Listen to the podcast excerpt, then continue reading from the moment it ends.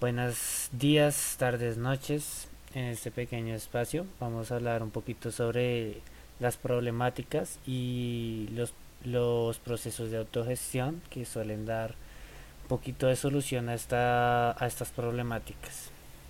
Entonces, pues, actualmente nosotros eh, evidenciamos varias problemáticas o situaciones que presentan dificultades eh, de manera individual o colectiva en nuestra sociedad las cuales pues afectan a, una comunidad o en estos momentos a nuestra sociedad. Existen diferentes tipos de problemáticas, eh, algunas son las problemáticas sociales, aquellas que afectan a la sociedad en conjunto, como la pobreza, la desigualdad, la discriminación y la violencia.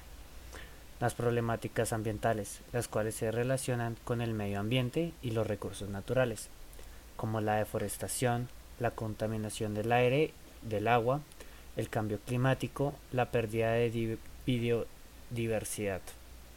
Los problemas económicos que tienen que ver con la producción, distribución y consumo de bienes y servicios en una economía, como el desempleo, la inflación y la falta de acceso a recursos económicos.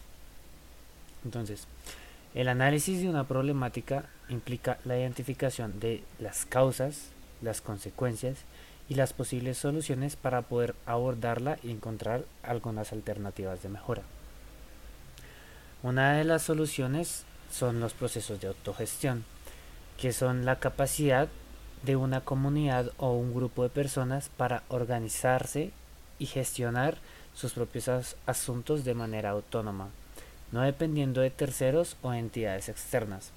Es un proceso de toma de decisiones colectivas, con la participación activa y equitativa de todos los miembros, así como un sistema de democracia, donde todos los miembros de la comunidad están presentes en la gestión de las necesidades, recursos y demás de que necesite la comunidad. La, la autogestión se basa en la solidaridad, el trabajo en equipo, la cooperación y busca promover la ayuda mutua y el bienestar común. Algunas de estas autogestiones eh, de comunidad son las economías solidarias, donde los individuos y las comunidades se organizan para producir y comercializar bienes y servicios de manera colectiva, con el fin de mejorar sus condiciones de vida, su calidad de vida. energías renovables. La instalación de paneles solares, turbinas y otras fuentes de energía renovable en comunidades rurales y urbanas ha demostrado ser una muy buena alternativa sostenible y rentable en el tiempo para reducir la dependencia de los combustibles fósiles y mitigar los impactos del cambio climático. Cooperativas de trabajo.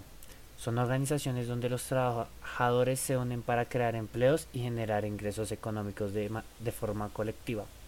En esas cooperativas los trabajadores son dueños y gestionan la empresa de manera democrática, lo que fomenta la participación y solidaridad.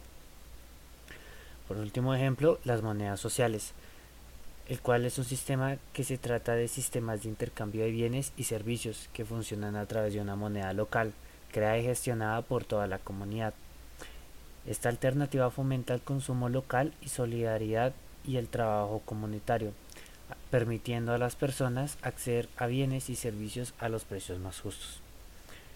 Como vemos, los procesos de autogestión comunitaria se enfocan en la ayuda mutua, la solidaridad, la cooperación y el altruismo, y tienen como objetivo mejorar las condiciones de vida de las comunidades locales de manera sostenible y equitativa, solucionando así diferentes problemáticas, permitiendo que todos avancemos hacia un futuro mejor donde todos podamos mejorar como sociedad. Gracias y hasta luego.